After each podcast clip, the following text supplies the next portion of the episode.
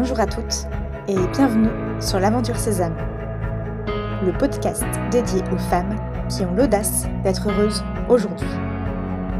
Je suis Marie-Liesse et chaque semaine, je vous livre des réflexions et des outils pour construire la vie qui vous ressemble. Que vous soyez célibataire ou en couple, si vous avez ce désir, alors vous êtes au bon endroit.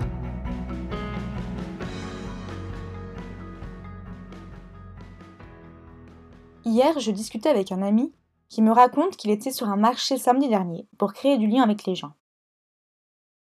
Il proposait de discuter tout simplement avec les passants.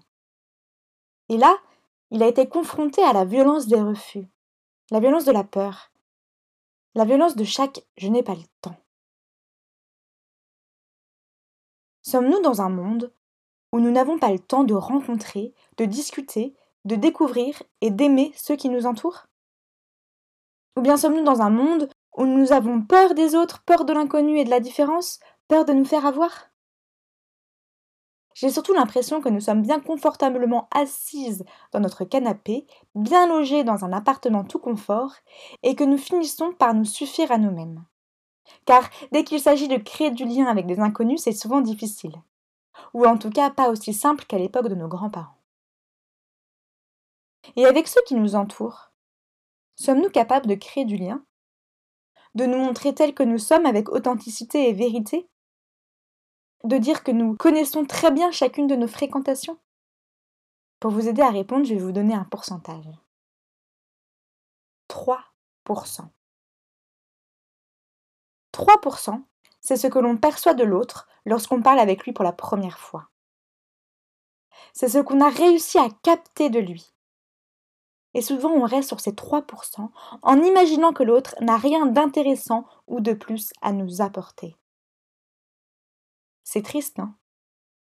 Parce qu'il reste pourtant 97% de cette personne à découvrir.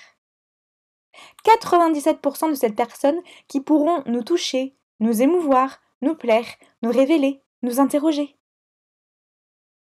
97% d'un autre que nous avons croisé une fois ou deux, mais qui ne nous a rien révélé de lui. Alors pourquoi ne pas aller à la découverte de ces 97% restants? Et y aller sans préjugés, sans attente, sans projection. Juste choisir d'entrer en contact, de créer du lien. Je suis certaine qu'autour de vous, il y a énormément de monde. Des hommes, des femmes, des voisins, des collègues, des connaissances, des commerçants, des amis, des cousins, des personnes qui partagent vos passions. Et toutes ces personnes, vous les croisez, elles vous croisent, et ça s'arrête là. Aucun lien particulier, aucune émotion nouvelle. Rien de plus ne se passe dans vos échanges. Et d'ailleurs, malgré toutes ces personnes qui vous entourent, vous vous sentez souvent seul. Alors, vous cherchez absolument à rencontrer, à vous gaver de nouvelles rencontres, à avoir de nouvelles têtes, en imaginant trouver le remède à votre solitude. Mais pourquoi ne pas au contraire aller à la découverte des 97% de ceux qui vous entourent? Car un futur ami, un futur copain ou un futur conjoint est certainement déjà dans votre entourage, dans vos cercles, dans vos fréquentations. Mais alors comment toucher à ces 97% Eh bien simplement en dévoilant votre être et en touchant à l'être de l'autre. Je vous donne un exemple. Une femme a une énorme cicatrice sur la cuisse qu'elle n'assume pas, qu'elle souhaite cacher, car elle se trouve moche, elle a peur du rejet, et puis ça lui rappelle une histoire de son passé qu'elle a envie d'oublier.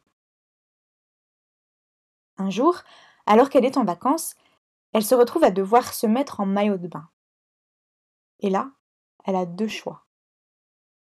Soit elle a peur des réactions, des pensées et des questions des gens, auxquelles elle ne veut vraiment pas répondre, car elle ne veut pas qu'on la juge, la critique ou s'immisce dans son passé. Dans ce cas, elle trouvera un superfuge pour ne pas aller à l'eau, ou elle ira se cacher loin pour profiter de la baignade, mais elle n'osera jamais se mettre en maillot de bain devant les autres, pour ne pas montrer qui elle est. Soit elle a peur des réactions, mais elle se sent prête à assumer cette part d'elle-même. Si on lui pose des questions, elle racontera avec émotion cette période de sa vie qui a fait d'elle ce qu'elle est.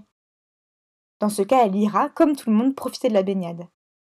en se montrant en vérité, sans imaginer ce que les autres vont penser, mais en acceptant cette cicatrice comme faisant partie d'elle, de sa personne, de son être, de son intimité et donc de son histoire.